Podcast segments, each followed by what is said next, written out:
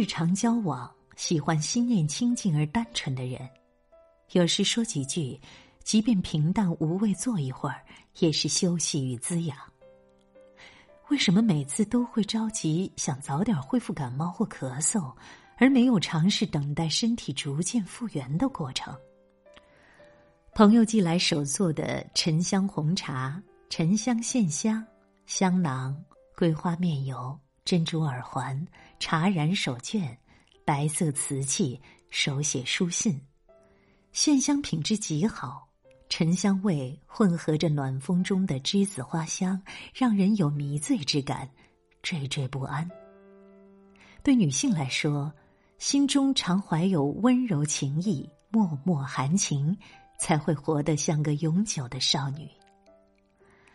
我在生活中有男人般的粗糙漠然，小时候没有学习如何去爱人，天性中的细腻情思、深切幽微的情感与热情。则在书中释放完毕。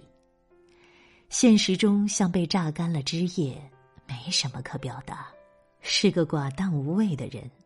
来自他人的温柔，总让我有些自惭形秽。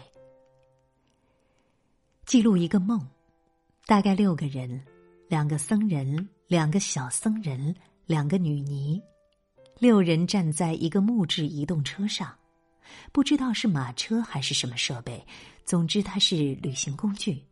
我也在里面，以正前方视角看到绝美景色，山谷、草坡，色彩丰富明艳，不可思议。不是平常经验的色彩感受，是一种可溶解的质地。景色变化，从山野到村镇。此时，路边几个顽童突然捡起路边小石子，戏耍的扔过来。二零一八年八月五日。